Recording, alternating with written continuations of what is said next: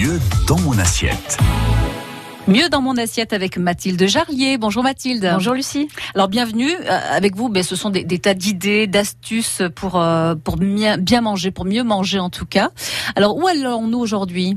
Aujourd'hui, on part dans le Cantal. Hein. Je vais vous parler d'une spécialité de notre région. On va parler du Punti. Rappelons que le Punti, c'est en réalité un cake sucré salé à la croûte sombre et à l'intérieur vert, au lard et au pruneau, que l'on retrouve beaucoup sur les cartes des restaurants dans le Cantal et dans le Puy-de-Dôme, même si ses origines viendraient bel et bien du Cantal. Alors pourquoi des pruneaux dans une spécialité auvergnate?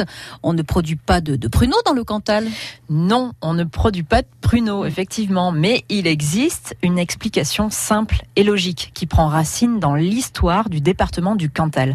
Auparavant, on fonctionnait beaucoup avec un système de troc. Hein. Euh, on échangeait nos bons fromages avec nos voisins du sud-ouest contre tout un tas de choses comme du vin, mais aussi, vous l'aurez deviné, des pruneaux. Euh, et ces pruneaux se sont retrouvés à jouer les premiers rôles dans notre gastronomie locale en intégrant une terrine élaborée à base de lard de cochon et bien souvent de blettes, que l'on appelle aussi carde, et qui donne cet aspect vert de notre spécialité. Alors bien souvent, hein, quand on parle de spécialité du cru, on a du mal à se mettre d'accord sur une seule et même recette. Hein. En général, il y avait autant de recettes que de familles hein, à l'époque. Hein. Certains utilisent de la mie de pain pour développer du liant, d'autres de la farine et une base de recettes de pâte à crêpes, figurez-vous. Mm. Et certains mettent des blettes, d'autres seulement du persil et d'autres fines herbes. Qu'importe ce qu'il faut, c'est qu'à la fin, on ait cet équilibre sucré-salé en bouche et surtout un punti pas trop sec. Et ça, c'est assez difficile. Et idéalement, on mange le punti encore chaud avec cette croûte croquante mm. accompagnée d'une salade frisée. C'est parfait. Ça donne envie en tout cas. Une recette peut-être d'ailleurs à partager. Oui, j'ai une recette plus originale euh, où l'on va décliner le punti en muffin, euh, donc sous forme de petits cakes individuels, euh, idéal pour grignoter à l'apéro. ce n'est pas la recette traditionnelle, hein, j'avertis les puristes d'avance, mais cela permet de revisiter un peu ce plat auvergnat.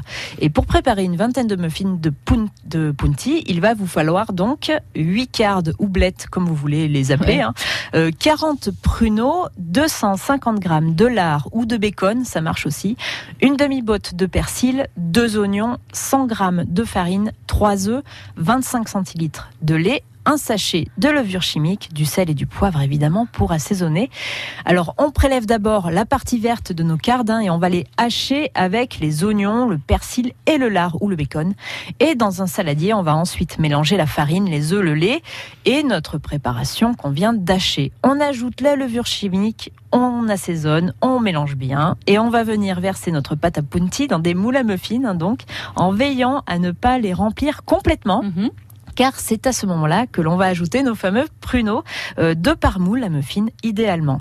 Et on va ensuite enfourner nos muffins à 180 degrés pendant 40 minutes quand même. Le muffin doit être brun à la sortie et avoir cette fameuse croûte hein, mm. dont je vous ai parlé.